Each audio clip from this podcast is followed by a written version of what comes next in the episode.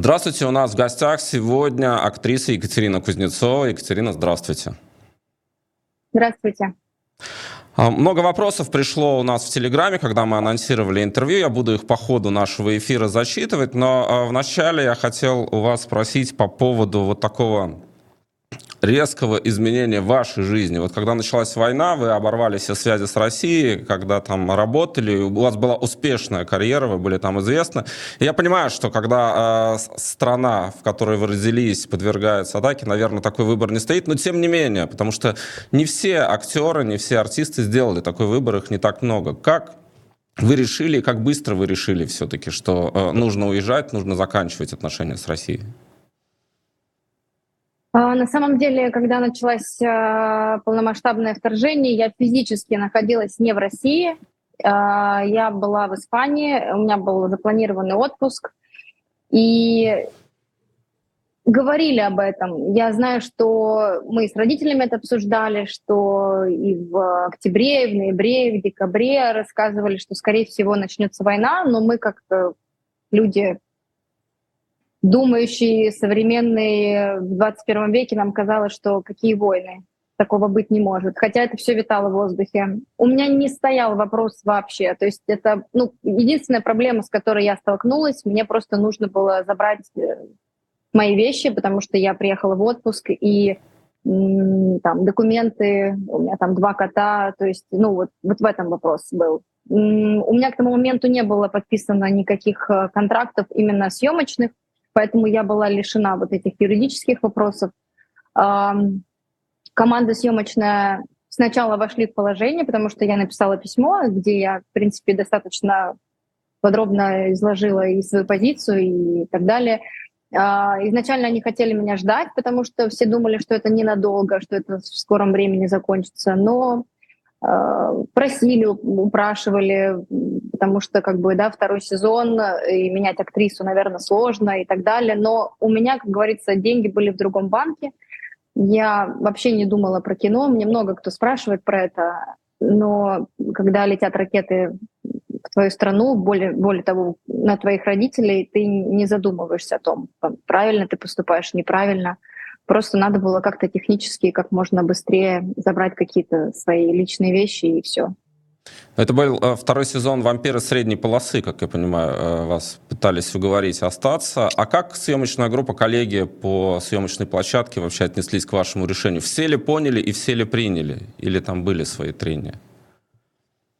Э, меня, меня никто особо не поддерживал в этом во всем. Единственный человек, кто со мной был достаточно долго на связи, это Ольга Мединич, актриса, которая играла в нашем сериале. Она проявляла эмпатию, интересовалась, спрашивала. Э, да, в общем-то, как-то так. То есть э, не могу сказать, что я с кем-то еще и с другими артистами поднимала этот вопрос. Ну, продюсеры написали, что они понимают мое решение — ну, тут как бы все очевидно, вот. Э, ну, в общем-то, из актеров только вот с Ольгой мы были на связи, и я ей очень благодарна за это. Но это вас удивило, разочаровало, потому что мы говорили со многими а, актерами, которые уехали, в том числе российскими, которые после вторжения, и они как раз а, говорили о том, что были разочарованы тем, как немного людей поддержали их решение, и сколько а, даже не критики, а таких оскорблений и каких-то неприятных слов они получили в свой адрес. Их и предателями называли и так далее. Вот с чем-то подобным вы столкнулись? Что-то стало для вас разочарованием таким чисто человеческим в этот момент? Я очень эмпатичный человек. Я родилась в такой эмпатичной семье. И э, я не могу сказать, что это были какие-то мои там супер близкие люди, но тем не менее все равно мы отработали очень большой период времени, и мы стали отчасти такой киносемьей.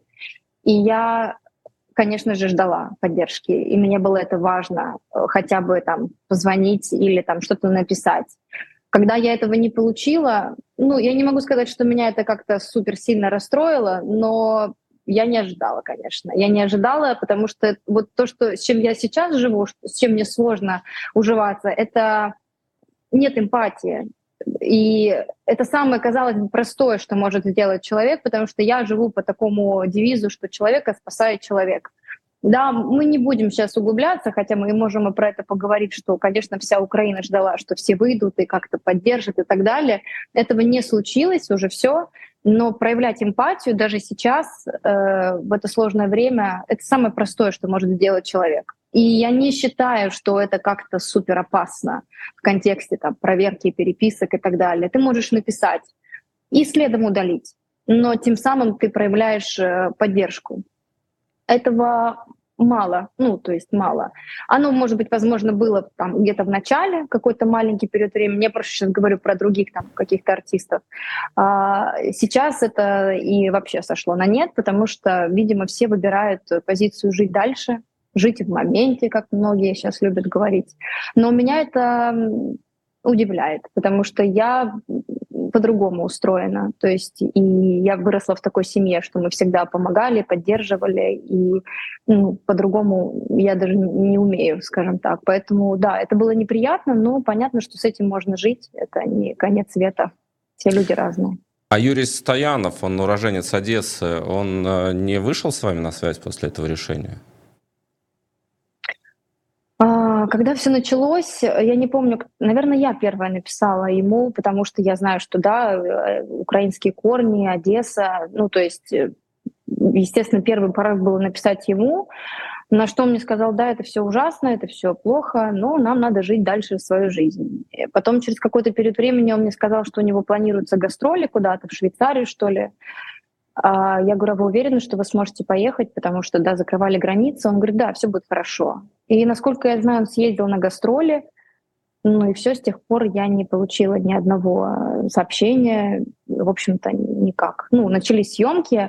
Я нашла в себе силы, когда они отсняли второй сезон, э, поздравить с премьерой, потому что, ну, как-то у меня был такой внутренний запрос, я это сделала но какого-то такого прям тепла в ответ я не получила. Ну, то есть как-то так. А у вас есть объяснение, почему так? Это э, просто безразличие, это желание сохранить себя, там, не знаю, в индустрии, в профессии, или за этим что это что-то другое, что, может быть, не сразу было заметно? Вот как вы для себя объясняете, почему нельзя ответить тепло в такой ситуации? Просто потому что, да, окей, человек просто написал, мы все понимаем, мы остались, ну, хотя бы вот мы работали вместе, скажет там пару, пару добрых слов. У вас есть объяснение, вот почему так происходит? А, сложно сказать, я не знаю. Может быть, э, да, это боязнь выйти из зоны комфорта, потерять профессию, а, не знаю, там а, ну, хотя, с другой стороны, как ты можешь потерять профессию, если ты просто проявишь эмпатию к человеку, который действительно переживает очень сложный период. Причем э, меня действительно удивляет в большей степени люди, у которых есть украинские корни. Мало того, у кого есть люди там, родственники, то есть это там родители или там братья сводные, там не знаю, все что угодно. Я вижу эту тенденцию, когда люди пытаются откреститься. Ну и все мы знаем, что люди ссорятся и там блокируют друг друга. Трусость, ну, как-то, знаете, тоже странно в таком возрасте проявлять такое чувство. Это, наверное, как-то странно. Боязнь, может быть, боязнь того, что я как-то грубо отвечу, но я достаточно толерантный человек, и за мной не было каких-то историй скандальных, чтобы я там с кем-то ругалась. А, да даже если бы возник какой-то диалог там в качестве, там, кто-то бы мне сказал, Кать, ну посмотри так-то, так-то и так-то. Но это же тоже диалог, это тоже своего рода какой-то контакт. А вот принять позицию спрятаться, ну, я, мне, мне непонятно. И я очень, на самом деле, много раз думала, мне много друзей задают вопрос, а если бы ты осталась и там начала бы сниматься? Я говорю, это, это просто не, это невозможно, даже по простой причине. Вот я прихожу, например, на съемочную площадку, а у меня на лбу написано, что у меня как бы мысли про другое. И я понимаю, что я могу прийти, например, и один день это будет нормально, второй, третий. А потом мне скажут, а что ты такая грустная? Это не твоя война. Ну что ты переживаешь? Мы маленькие люди, что мы можем изменить? Мы актеры, мы должны людей развлекать. Я знаю, что я бы не выдержала. Я знаю, что я бы не смогла промолчать, это был бы конфликт по-любому. Поэтому все так случилось, как случилось. Я их не хочу осуждать, э, но просто если сказать то, что я чувствую, и то, что я пережила за последние два года, мне кажется, я повзрослела, я не знаю, постарела, помудрела на очень-очень много лет. И наблюдать за тем, как у них складывается жизнь, а, уже стало как-то неинтересно, потому что я понимаю, что ну, есть другой пласт людей, безумно сильных, непоколебимых, незламных, есть такое слово в украинском языке. И я вот вдохновляюсь, и я восхищаюсь такими людьми. Поэтому я перевернула эту страницу, и поэтому я даже не могу найти этому объяснение. Мы пытались даже как-то обсуждать и с родителями. Ну, вот такие люди, не знаю, вот так вот. Кто-то... Причем есть же люди, например, вот в моем окружении, которые не артисты, да даже есть люди, с которыми я даже не знакома, и которые приняли позицию остаться в России. Понятно, там, я не знаю всех обстоятельств, кредит или что-то еще. Но каждый раз, когда я выставляю какое-то сообщение в Инстаграм, например, там, петицию подписать или просто как, как воздушная тревога, этот человек мне всегда пишет, Катенька, я с тобой, я с тобой. И это удивительно, что всегда. И есть на это силы, есть на это время, есть на это какой-то внутренний, да, вот этот момент эмпатии. И я очень радуюсь этим сообщениям. Я понимаю, что это никак, не, возможно, не повлияет да, на окончание войны, но ну, человека спасает человек. Вот даже сейчас я понимаю, что мы все сейчас в таком очень тяжелом психологическом состоянии, да, но какой-то один, может быть, короткий разговор на 10-15 минут о чем-то хорошем, о чем-то вечном очень много дает сил. То есть тебе становится легче. Это как какая-то терапия. Потому что я вот уже вначале сказала, я уверена, что человека спасает человек, и только так.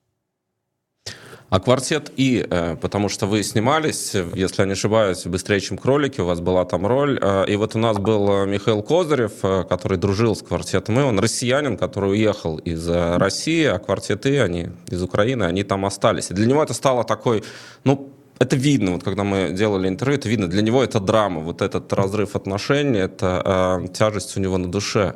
Вы не говорили с кем-то из квартета И, почему так? Вы знаете, я просто так устроена, я создаю впечатление очень открытого, общительного человека, оно так и есть. И на съемочной площадке я всегда со всеми дружу. Но, как правило, это никогда не выходит э, за рамки там, жизни, грубо говоря. То есть проект закончился, мы все друг друга поблагодарили, мы всегда друг друга там рады встретить где-то там на каком-то мероприятии или там в магазине. Но я не была близка с ними, поэтому, наверное, мне как-то было и проще, да, там, ну, как проще, ну, не отреагировали и не отреагировали. Кто-то мне сказал, что там кто-то что-то выставил, но как бы все равно в общей массе это, ну, не поддержка, скажем так, потому что поддержка, она понятно какая, ну, высказывание, я имею в виду, позиций. Поэтому от них тоже я не получала никаких э, сообщений, хотя, да, есть там социальные сети, есть там возможность да, да, знаю, что украинские корни, и мы даже после съемок как-то пересекались в Одессе, потому что у меня в 2010, э, в 16 году там были съемки, э, и вот мы со всеми пересекались, виделись, я видела их э, сильную любовь к Одессе. Ну, Одессу невозможно не любить. Э, ну, вот как-то так, не знаю. Много вопросов приходит в Телеграме, я начну их э, тоже зачитывать от наших зрителей. Э, в частности, спрашивают у вас, спросите, как э, Екатерина относится к Дмитрию Нагиеву. Дмитрий Нагиев, как мы понимаем, все-таки занял антивоенную позицию и поэтому пропал с экранов. Вы так считаете? Я не знаю. А, я могу судить лишь э, исключительно потому, что видим со стороны. Он, по крайней мере, не выступает эм, в ряду отчаянных Z-патриотов. Это видно. А насколько его позиция четко сформулирована, я не знаю до конца, поэтому не буду врать. Как вы думаете? Я не подписана на Дмитрия Нагиева, я не слежу за его творчеством. Я, да, знаю, что он на какой-то период э, пропал э, там, да, с просторов там, телевидения я не знаю, с чем это связано. Вот. Э, меня ни, никакие не связывают с ним отношения. Мы когда-то вместе снимались в проекте «Кухня», но это были такие массовые сцены. Э, я не могу сказать, что я фанат и творчества Дмитрия Нагиева, и там, то, что он транслирует. Мне это не близко, поэтому я, к сожалению, и не могу тоже дать никакой комментарий по этому поводу. Ну, кстати, э, проект «Кухня», потому что вы сказали, что были массовые сцены, но э, я вот, например, вас хорошо помню в «Кухне», то есть э, и вашу роль хорошо помню, и многие наши зрители пишут о том, что Екатерина, проект «Кухня», есть такая ассоциация, хотя, может быть, роль... Э, вы не с первого сезона, насколько я понимаю, вы позже появились, да, в «Кухне»? Э, нет, я, я, я с первого, просто, видимо, у меня чуть больше стало во втором сезоне, наверное, так просто. А когда а вот... так с первого, да именно такая сюжетная линия пошла. И вот спрашивают, насколько вам дорог этот проект? Вот наши зрители интересуются. А, я вообще хочу сказать, что ни для кого не секрет, что я прожила в России 13 лет, и я ни в коем случае не хочу обесценивать это время, потому что это было время моей реализации, это было время, когда я достигала каких-то своих там, да, высот, если так можно сказать, каких-то да, там, шагов в профессии. И сериал «Кухня», безусловно, стал очень важным проектом в моей жизни, потому что после него случился фидбэк. Я очень благодарна судьбе, что я не стала актрисой одной роли. Я этого, честно говоря, боялась. А, после сериала «Кухня» стали предлагать разного рода проекты, хорошие, там, качественные, интересные. Поэтому, наверное, можно так смело сказать, что с проекта «Кухня» и началась моя скажем так, э, карьера в России. Поэтому, конечно, этот проект мне дорог. Я знаю, что большинство людей меня знают по этому проекту. Меня это никак не обижает, не оскорбляет, не унижает. Я понимаю, что это действительно был очень популярный проект, который показывали и, естественно, в России, и в Украине его очень сильно любили. Поэтому я с большим уважением. Здесь еще, как мне кажется, интересно и важно, что один из исполнителей главных ролей, это Дмитрий Назаров, он э, как раз э, занял э, антивоенную позицию, был уволен, исключен из театра, скандальная история, но он, в общем, остался, сохранил вот эту свою позицию. Вы с ним поддерживаете отношения с Дмитрием Назаровым? Я поддерживаю отношения с его супругой. Так случилось, что мы, когда работали вместе, я его очень сильно боялась. потому что для меня он был такой большой-большой артист, и каждый раз, когда я с ним находилась в кадре, я испытывала такой немножко, ну, боязливо мне, мне это все было. И я помню, как мне все артисты говорили, ну скажи, что ты дочка футболиста, он же так любит «Спартак», ну скажи, скажи. Я говорю, ну как я приду и скажу, что у меня папа футболист. Естественно, я не помню, я говорила ему это или нет, скорее всего нет, или, возможно, ему кто-то сказал. Но я знаю, что он ярый болельщик. Эм, закончили съемки, я ходила на его спектакли в театр. А когда начались э, все события, я помню, что, по-моему, его супруга сама мне написала первое о том, что «Катенька, держитесь, мы всем сердцем с вами». И вот таким образом мы стали с ней переписываться в директе. А, и ну, как бы она поддерживала. И когда я узнала, что их уволили из театра, я тоже проявила эмпатию, скажем так, я ей написала, поддержала. Вот. Поэтому не могу сказать, что мы общаемся постоянно, но э, есть поддержка. То есть тут как бы позиция, по-моему, явно видна, и я ей благодарна за это, и Дмитрию Юрьевичу тоже. Но для вас, э, даже если незнакомые российские артисты высказывают антивоенную позицию, ну, мы знаем, Чулпан Хаматова, она сейчас в Риге, она уехала, э, Дмитрий Назаров э, уехал, Яна Троянова, которая не так давно была у нас в студии, она тоже Я смотрела, очень да. четко сформулировала все, что... Ну, если видели интервью, да, она очень жестко и четко да, все, я это, смотрю. Угу. все это сформулировала. Для вас важно, что даже незнакомые, возможно, незнакомые вам а, российские артисты, деятели культуры, музыканты, вот они высказывают э, антивоенную позицию. Просто я слышал такую точку зрения, наши зрители из Украины э, пишут иногда, э, у нас просто большая аудитория в Украине, и говорят, все, мне уже все равно. Вот э, если там россияне что-то говорит, уже не важно, даже если у него антивоенная позиция. Вот как вы? Как вы это все оцениваете в целом? Я э, соглашусь э, с этой риторикой, потому что, конечно, градус, когда все началось, была очень большая вера и надежда, что нас поддержат, да, там выйдут на площади, и я видела лично, я знала, что и выступали, и просили, и когда этого не случилось, конечно, все были очень разочарованы, и да, естественно, абсолютно на психофизическом уровне просыпается и злость, и агрессия, и непонимание, как так может быть. Сейчас действительно такая ситуация, что э, украинцам и мне, э, мы понимаем, что это никак не может остановить войну. То есть мы сейчас находимся в том состоянии, когда мы хотим э, мира, мы хотим, естественно, чтобы забрали войска э, из нашей страны и перестали нас ежедневно убивать, уничтожать и делать геноцид украинского народа. Поэтому как бы с точки зрения человеческого, да, человеческих, с человеческой точки зрения, безусловно, это там достойно уважения, это все здорово, но это никак не влияет на какие-то глобальные истории. Поэтому я, пожалуй, соглашусь с риторикой украинской аудитории, которая вам пишет, а, при этом я смотрела интервью с Яной Трояновой, я все это как бы разделяю, мне это все то, что она говорит. Я просто такой человек э, по жизни, категоричный. У меня не бывает чуточку мертвый или чуточку беременный. Ты либо мертвый, ты либо беременный. Я не люблю вот эти полутона. А что касается войны, здесь в принципе не может быть какого-то среди тут и между там. Здесь все а, категорично, радикально, жестко и очень больно. А, поэтому, безусловно, те люди, которые высказывают свою позицию не там полу как-то, а которые могут это сделать открыто, это круто, это здорово. Но, опять же, как-то повлиять на ситуацию сейчас в Украине, к сожалению, это не те масштабы, это не та риторика, скажем так, не в таких крупных масштабах, чтобы это как-то могло что-то изменить, к сожалению. Спрашивают вас про Владимира Зеленского и э, сериал «Слуга народа», который как раз вышел накануне э, его президентства. И здесь вопрос от нашего зрителя. Как вы считаете, это был все-таки предвыборный проект или просто сериал, и так совпало, что Владимир Зеленский э, потом фактически повторил судьбу этого сериала? Как вы это можете оценить? Я, призна... я признаюсь, я не смотрела этот сериал. Поэтому я, к сожалению, не могу быть компетентной, я его не видела. Я знаю, что он очень популярный в Украине, но я, к сожалению, не могу сказать, поскольку я не знаю как бы подробный сюжет.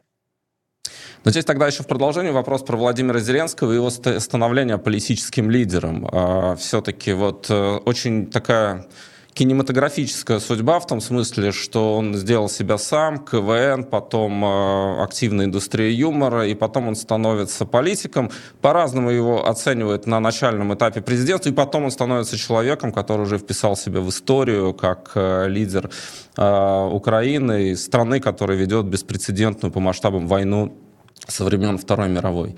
А у вас не было никогда пересечений, никогда не, нигде не встречались с президентом Зеленским?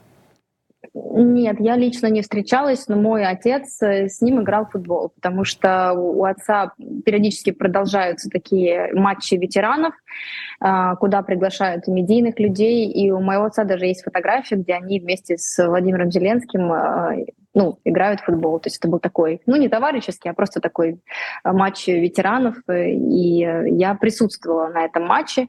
Я еще была такой, ну, не подросток, ну, мне было лет, мне кажется, может быть, 20, там, 18, что-то типа того. Поэтому да, есть, есть фотография. Лично я никогда не пересекалась. Нет, и, по-моему, с 95-м ну, кварталом я посещала их э, концерты, но лично мы не знакомы. Ну а как вы вообще оцениваете президента Зеленского? Точнее, я, наверное, не очень правильно сформулировал вопрос. Наблюдали ли вы за его вот такой эволюцией политической? Было ли вам это интересно до, до войны?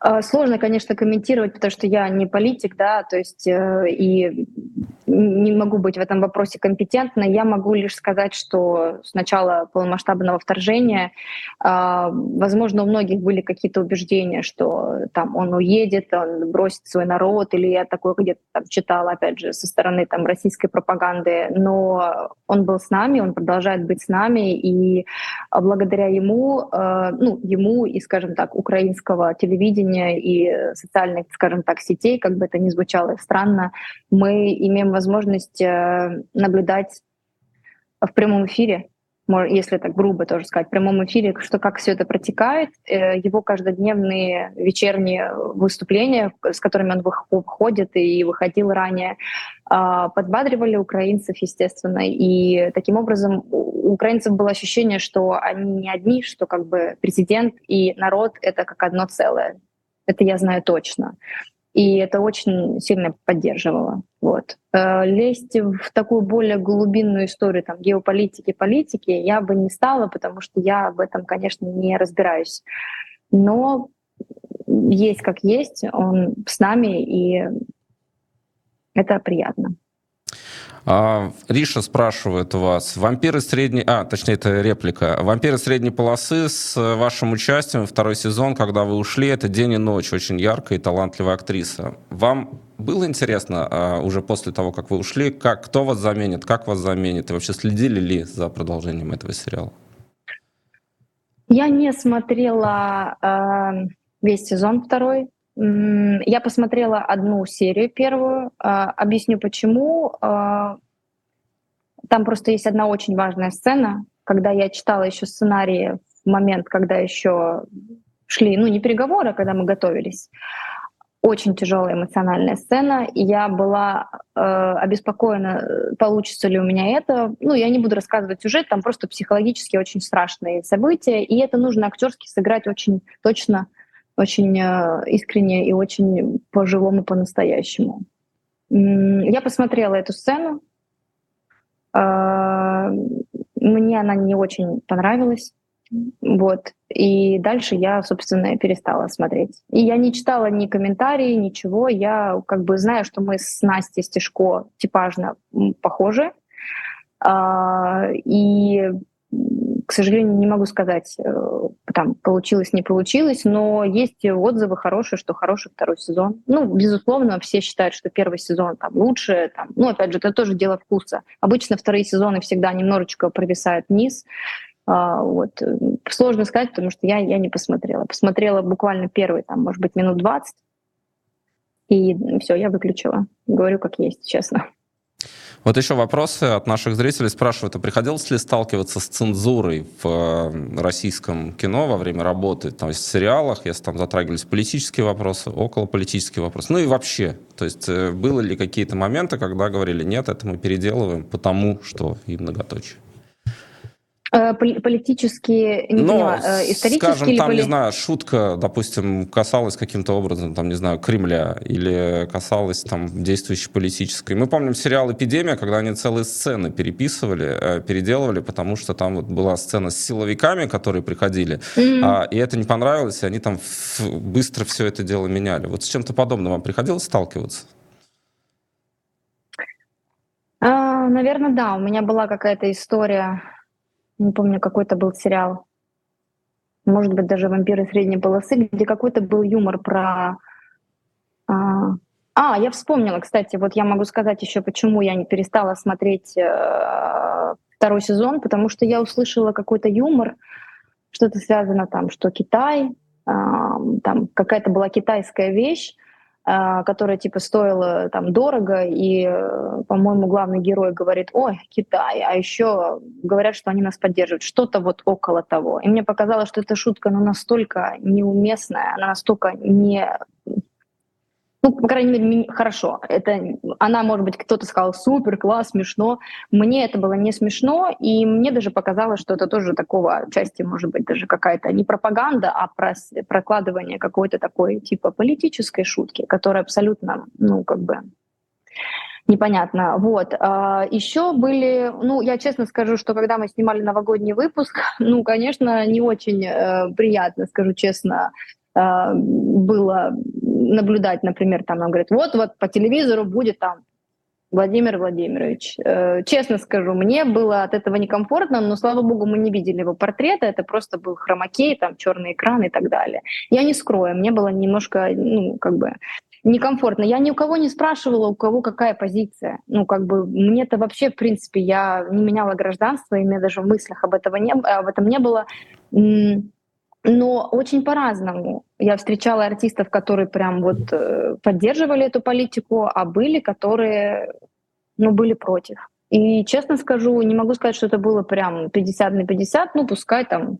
70 там, на 30, 70, которые там, даже нет, 60 на 40. Вот это, опять же, мое какое-то убеждение.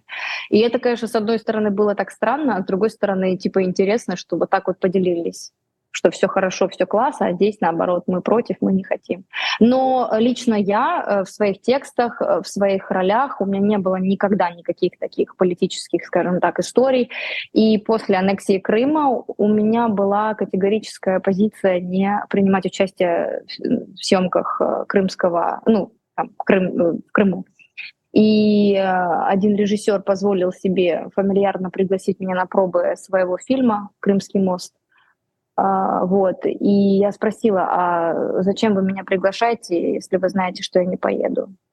Да ладно, да разберемся. Да, да, вот это была такая уже мерзкая, совершенно омерзительнейшая история. Это Киасаян, ну, да? Это муж да, Маргариты да. Симонян. Да, да, то есть я не могу понять это, ну это, ну, это наверное, это глум, ну, глумление, я не знаю, как это еще объяснить, зная меня, э, зная да, мои какие-то взгляды и так далее, то есть на что он рассчитывал, не знаю, не суть. Э, поэтому это вот, наверное, один раз такой был тоже неприятный момент. Естественно, я не пошла на пробы, и, естественно, как бы я даже ничего не ответила на это. Вот. Эм, в общем-то, наверное, нет. Ну, был один у меня еще случай, когда я пришла на пробы, и у меня режиссер так очень цинично спросил меня о том, а что вас сейчас трогает? Э, это как раз была аннексия Крыма. Я говорю честно, вот такая-такая-то ситуация. И он мне говорит опять что-то там, да вот, Украина, ее там что-то там, она такая маленькая, что мы сейчас, что вы там пытаетесь сбодаться? Ну, у меня всегда подступает. То есть я помню, что я бросила текст, я ушла. Ну, и, естественно, нахамила. Ну, я просто... Когда, когда э, проявляет какой-то, может быть, там, актерский, я к этому готова, когда мне могут сказать, ты бездарна, или, например, с тобой что-то не так, я этот удар готова принять. Но когда трогают мою семью и мою там, страну, мою, мою родину, здесь уже как бы я, к сожалению, ну, я не могу промолчать. То есть вот что касается себя, я где-то могу себя там уговорить, скажем так, или доказать делом, или, не знаю, там, роль сценой, а когда вот трогают такие вещи, я не могу. Вот, собственно, наверное, все. То есть получается, что вот эта история с Кесаяном, о которой вы сказали, это история про э, такое злорадство, да, то есть э, когда вам, гражданке Украины, предложили сняться в фильме абсолютно пропагандистском, то есть он вам WhatsApp, по WhatsApp написал или как это вообще было? То есть э, или позвонил? Э, у меня есть агент. И вообще все эти вещи решаются через агента. Да, у Тиграна, скорее всего, был мой, наверное, номер телефона, и он э, написал мне, по-моему, написал, или... хотя нет, я, честно говоря, вот сейчас, может быть, уже и путаюсь в показаниях. Не суть, позвал на пробы, почитай сценарий. Ну, во-первых, это было невозможно читать, во-вторых, ну, название «Крымский мост». Я даже, ну, я прочитала, и я говорю, а что, ну, в смысле, ну, съемки же будут в Крыму. Ну, а чё, а чё? Ну ничего, все. А с Екатериной вот Шпицей вы не знакомы? Она, насколько я знаю, снялась в этом фильме все-таки в результате. Э, естественно, я этот фильм не смотрела. Э, с Екатериной я где-то, мне кажется, на пробах пересекалась, э, поэтому ничего не могу сказать, не знаю. Ну, я знаю, что Юрий Николаевич там снимался тоже. Вот. А много вот таких пропагандистских проектов, э, которые вот предлагают э, актерам э, как раз сниматься именно в такой откровенной пропаганде? Как часто это вообще возникало вот именно в качестве предложений? И легко ли это всегда распознать? То есть вот действительно ли это какой-то идеологический пропагандистский фильм или просто хорошая история? Так, не знаю. Как это ну, считывается? Ну, мне не предлагали никакие там, да, про, про фильмы с пропагандой, да, и э, ну, всегда же можно пообщаться с режиссером, всегда можно, на, как говорится, на берегу договориться, узнать все водные. То есть у меня и после этого были ситуации, когда, например, там мне агент говорит, вот там такой-то проект, хороший проект, но съемки в Крыму. Ну, естественно, нет. Ну, как бы я даже не читаю, не трачу ни свое, ни там время там, продакшена и так далее. Поэтому, ну, опять же, те люди, которые знают меня, я создаю впечатление очень такого приятного, светлого человека, оно так и есть. Но я в каких-то вопросах очень бываю риска и категорично. То есть, э, наверное, может быть, с точки зрения там а, карьеризма это не очень э, правильно, но я всегда транслировала и буду транслировать, что я делю актеров. И для меня очень важно, чтобы есть просто актер, актриса, человек, а есть актриса, актриса. Мне близка первая формулировка, когда актриса человек. А, может быть, как-то сейчас банально и запутанно говорю, но то есть э, уметь немножечко как бы, да, меняться. То есть я понимаю, что сцена, кино, все и так далее. Я все-таки себя считаю не не то, что нетипичный, но я такой человек за справедливость, и я не пойду в стадо, скажем так, потому что так надо. Я всегда это все через себя, э, через какие-то такие свои жизненные ценности и так далее. Но а Поэтому вот так нередко говорят о том, что актерская профессия самая зависимая. То есть ты зависишь от режиссера, зависишь от предложений, зависишь от каких-то обстоятельств. Согласны с этим? Действительно, э, ну, в общем, э, в вашей профессии, ну, скажем так, очень много того, что зависит не от вас непосредственно, не от актера. А, я, э, пожалуй, скажу, что в начале пути, да, ты понимаешь, что ты начинаешь э, свой путь, и тебе приходится где-то закрывать э, там, глаза на какие-то, может быть, там, неудачи, там, иногда могут тебя там как-то обидеть, ну не обидеть, а там какую-то критику дать. А, а со временем, когда ты зарабатываешь какую-то, скажем так, уже и любовь, и уважение том пространстве, скажем так, в кино, а, это очень прекрасная возможность быть на одной волне и с режиссером, и с оператором. А если это еще и люди, с которыми ты имела опыт ранее работать, э, ты понимаешь, что вы уже друг друга чувствуете, вы понимаете.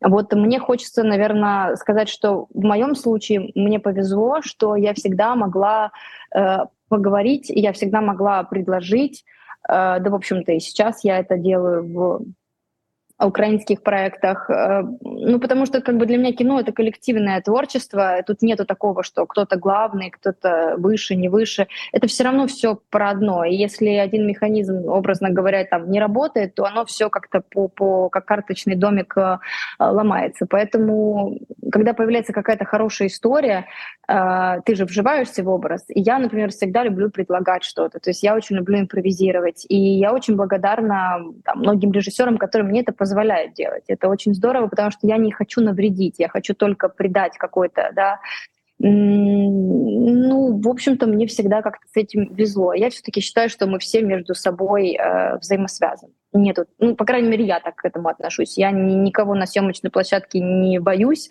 Я считаю, что всегда можно договориться. Даже если иногда возникают какие-то конфликтные ситуации, всегда есть возможность после там, съемочного дня сказать, там, простите, я там перегнула, или там кто-то другой перегнул. Мы делаем одно дело, то есть это одно такое ремесло, одна, одно полотно, скажем так.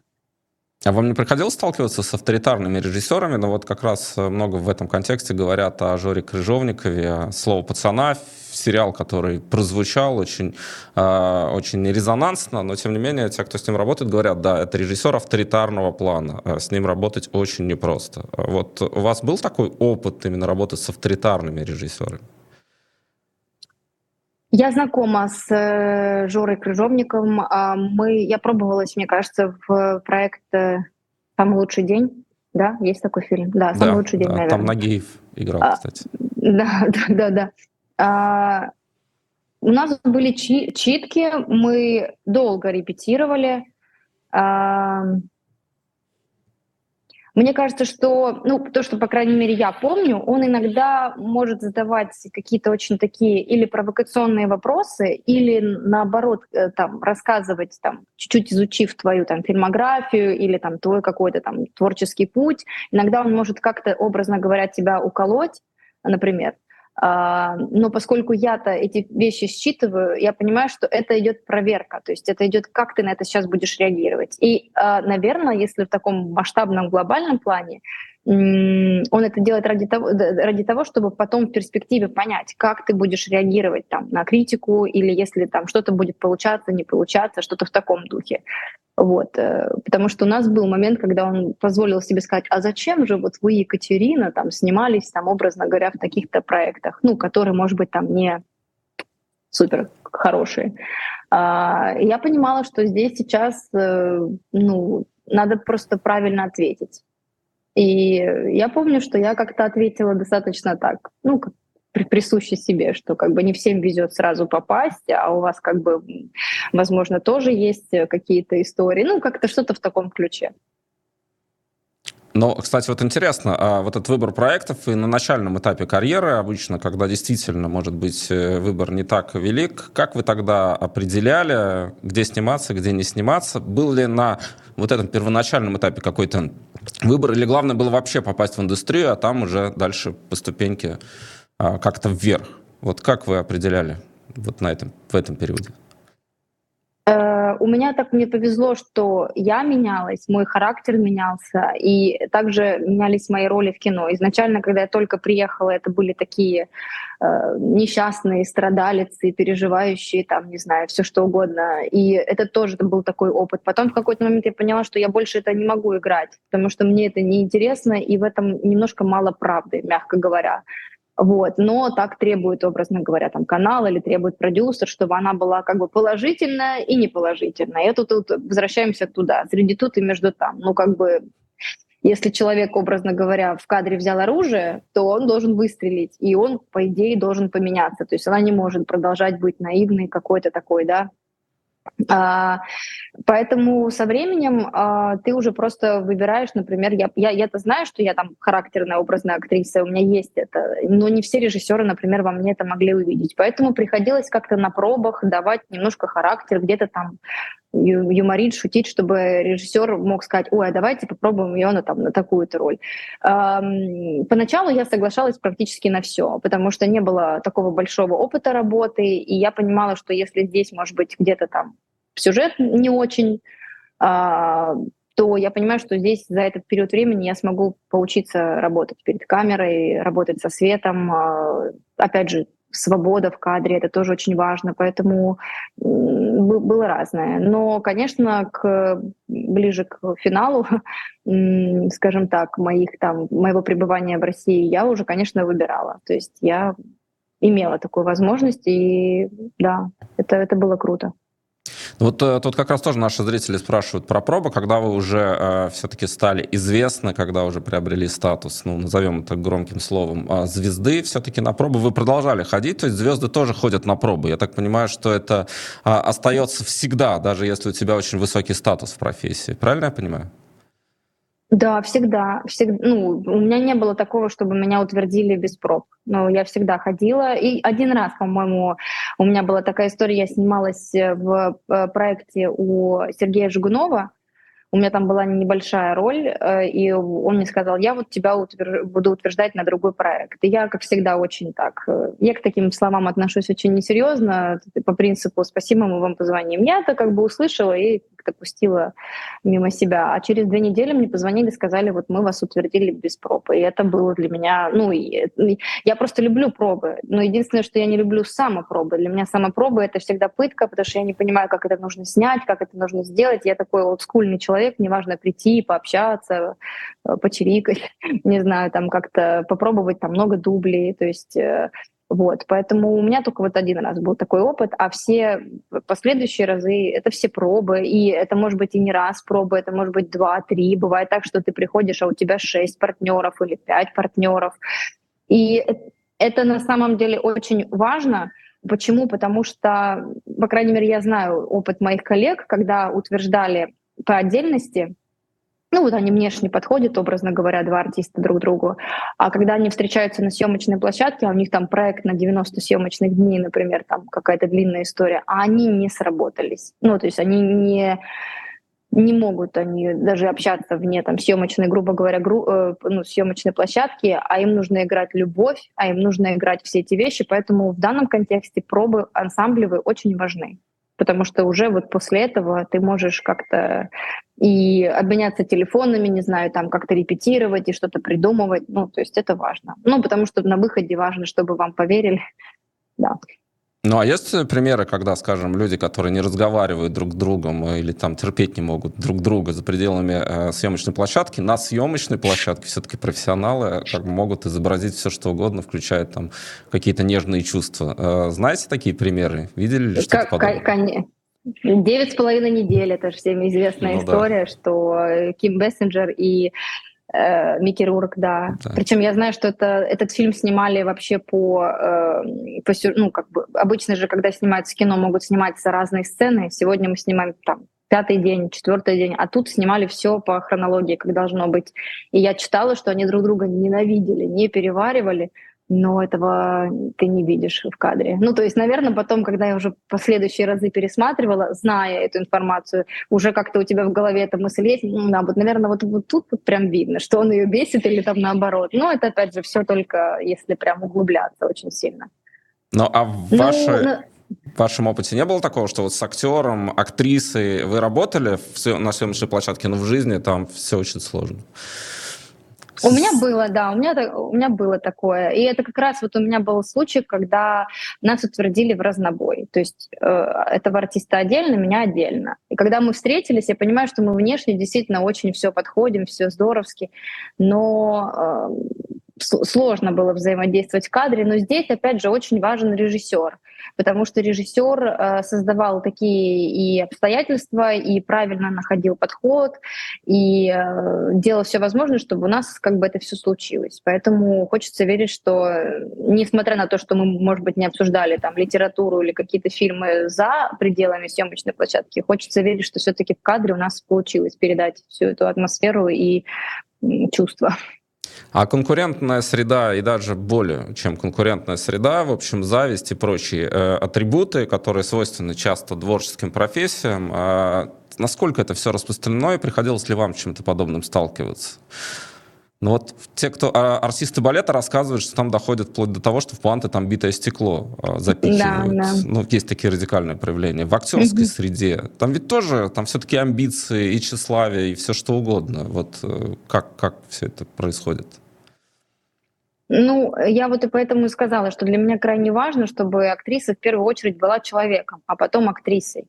Потому что когда идет вторая история, это всегда накладывает э, какие-то вот эти вот истории, там, конкуренции, э, там, не знаю, там, зависти, всего-всего-всего. Я в таких ситуациях всегда, ну, выхожу из игры. То есть я лучше буду там, не знаю, одна, чем, чем вот заниматься всей этой историей. Я знаю очень много историй, когда, например, там ты приходишь, образно говоря, с подругой, актрисой на пробы, а подругу попробовали, вторую подругу попробовали, а кто-то из, из них остается, например, и говорит, ой, вы не утверждаете, она такая проблемная, у нее такая проблемная кожа или что-то еще. И для меня это из, из мира фантастики.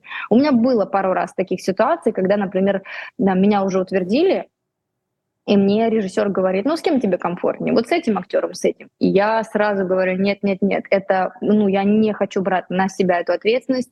Я исполнитель, вы должны сами принимать решения, и ну это это неправильно, это неэтично, это непрофессионально, это не по-человечески. Вы командир, образно говоря, вы решаете, вы и утверждаете.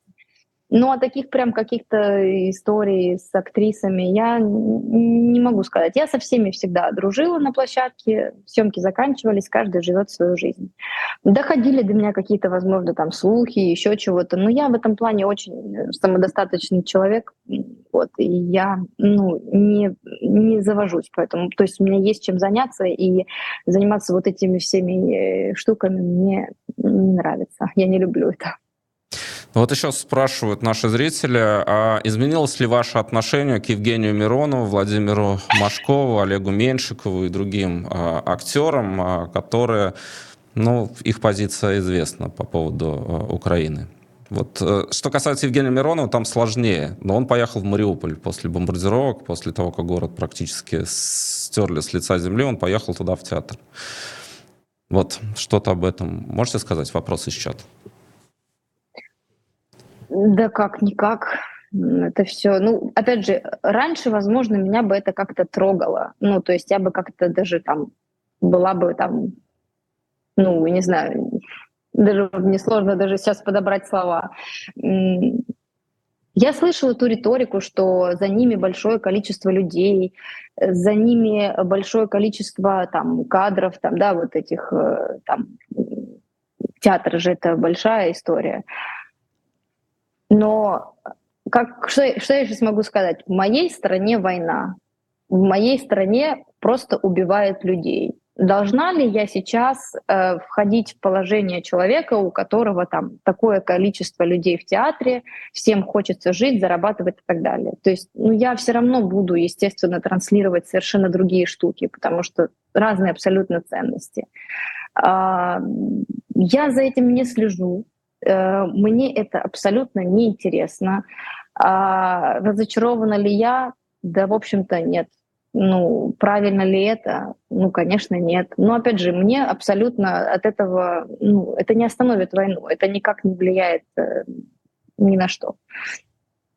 Поэтому я не знаю, как вам... Мне кажется, я ответила на этот вопрос. Спрашивают вас, э, как сейчас складывается ваша актерская карьера. Понятно, что э, России больше нет. Э, как сейчас, что сейчас, где сейчас? Вот такие вопросы из чата тоже зрители спрашивают. А, я вот сейчас провела 4 месяца в Украине, в Киеве, а, и там у меня состоялось 4 проекта. Один проект — это короткий метр, Интересная история. Она не в открытую про войну, но это про человеческие жизни, про, про, про судьбу, про судьбу там, девушки. А, это очень тоже интересно получилось, спонтанно мне написал наш режиссер а, Антон Анохин сообщение в Инстаграм, и я на него ответила. И, собственно, у нас получился такой интересный проект. Э, далее мы отсняли проект э, две серии, 4 серии и 8 серий. Так что я, можно сказать, вернулась в, в кино, потому что после начала полномасштабного вторжения не было, ну, у меня, по крайней мере, не было работы. Было тяжело, да и, в общем-то, наверное, было и не до этого. Мы поставили спектакль э, с моими коллегами, а, с Мишей Пшеничным Любавой Гришновой, и это был такой глоток воздуха, и мы наш спектакль «Счастливый день» э, катаем по Европе. Вот у нас в скором времени гастроли в Израиле, в Канаде. Поэтому процесс происходит, и я этому очень рада. Но вы э, готовы выходить на сцену с российскими э, артистами, ну, например, в театральных различных постановках? Ну, понятно, с теми, которые, допустим, уехали. Тот же Анатолий Белый, который уехал в Израиль, ушел из театра и так далее. То есть есть ли у вас в этом смысле какие-то предубеждения по паспорту? А, я вам скажу честно, мне до сих пор поступает предложение принимать участие в российских проектах, что для меня очень странно, и меня всегда это так удивляет. Я думаю, ну вы же все вроде современные люди э, следите за там, да, этими всеми тенденциями. Мне сложно ответить на этот вопрос. Почему? Потому что пока что я не совсем представляю себе эту всю историю. Хотя с большим уважением отношусь к Анатолию Белому, и более того, мы иногда друг другу пишем сообщения, поддерживаем друг друга. И вот мы будем сейчас в Израиле. Я бы хотела, чтобы он пришел к нам на спектакль или там увидеться с ним, потому что у нас за спиной три проекта. Я знаю его позицию, и он очень много теплых слов написал в адрес э, ну, моей семьи, поддержки Украине. Поэтому я его уважаю, да. Ну вот там интересная история, он был у нас тоже в студии не так давно и рассказал, что какие-то вещи он не сразу понял. Он говорит, вот я, э, я думал, что действительно база НАТО, что Крым и так далее. Он говорит, мне потребовалось время для того, чтобы это понять. Ему Ксения Ларина помогла с этим а, справиться, и он это процитировал. Он говорит, в какой-то момент она мне сказала, Толя, ты дурак, и тогда я задумался. Э, и это я к чему говорю, что ведь ну, далеко не все сразу во всем разобрались, и то есть потребовалось какое-то время у людей для того, чтобы понять, а что вообще происходит. Я говорю про россиян, да и не только mm-hmm. про россиян, а, что вот это после 2014 года не у всех этот тумблер переключился, а вот в 22-м, когда случилось широкомасштабное вторжение, вот у тех, кто все-таки определился, вот тогда действительно стало некой такой точкой, когда, вау, что случилось. Это, к этому не были готовы.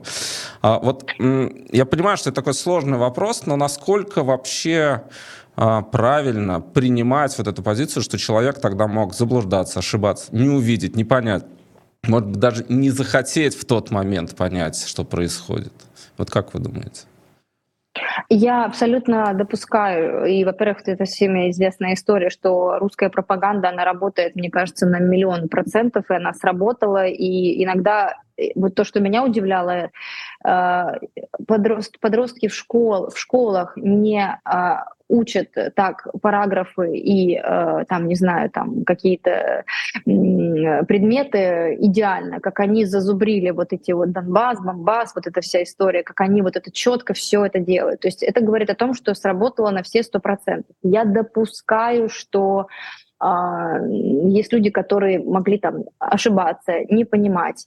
Но и даже вопрос не в том, что там нужно зайти там в интернет, да, самое простое, что ты можешь сделать. Может быть, там у кого-то его нету, не знаю, все что угодно. Но есть просто люди, есть люди. Вот я, например, э, понимаю, что у многих там, кто остался в России и, например, кто поддерживает, например, там войну, у них есть родственники в Киеве, и я вот не совсем понимаю, ну просто у нас какие-то там, у меня родители были там, да, друзья, перестали общаться, потому что заходит в тупик этот диалог, потому что все, а ты, а ты, а вот эта вот вся история, и, наверное, как бы нужно типа дать паузу этому, да, чтобы человек там понял, не понял. А, я не знаю, как мои родители там, тоже я вот не думала. Мы как-то вообще про это не думаем. Вот люди как бы от, отстали, ну, они пропали из нашей жизни, не пропали, все был, наверное, первый момент, когда ты думаешь, ну сейчас вот пройдет там, может быть, полмесяца, месяц, наверное, он поймет, и что-то сейчас он позвонит, и я ему скажу, так я же тебе, ну когда уже, знаете, проходит э, два года почти, и за два года не понять, не хотеть понять, не уметь понять, не знаю, не хотеть э, выходить там, не знаю, из зоны комфорта, сложно. Мне сложно вообще как бы тоже это все оценивать. Но, безусловно, люди могут заблуждаться, и у меня есть люди, которые мне пишут там в комментариях о том, что, вы знаете, Катя, я вот первые полгода была убеждена, что вот все идет так, как надо, и все правильно. Ну как же я заблуждалась? Ну потому что, опять же, есть э, там интервью, которые можно посмотреть, есть социальные выпуски, которые происходят. Как бы люди-то смотрят, там мамы солдат, которые, да, всем известно, что там на самом деле происходит. Но опять же, эмпатия, даже если там такая вот ситуация, все равно как бы эмпатия должна быть. А... Ну что ж, а, в завершении уже мы ждем вас в Риге. Надеемся, что вы зайдете к нам в студию, если будете в Риге. Спасибо вам большое, что нашли время спасибо и вышли большое. к нам в эфир сегодня. Да, спасибо большое вам. Всего доброго и до свидания. До свидания, спасибо.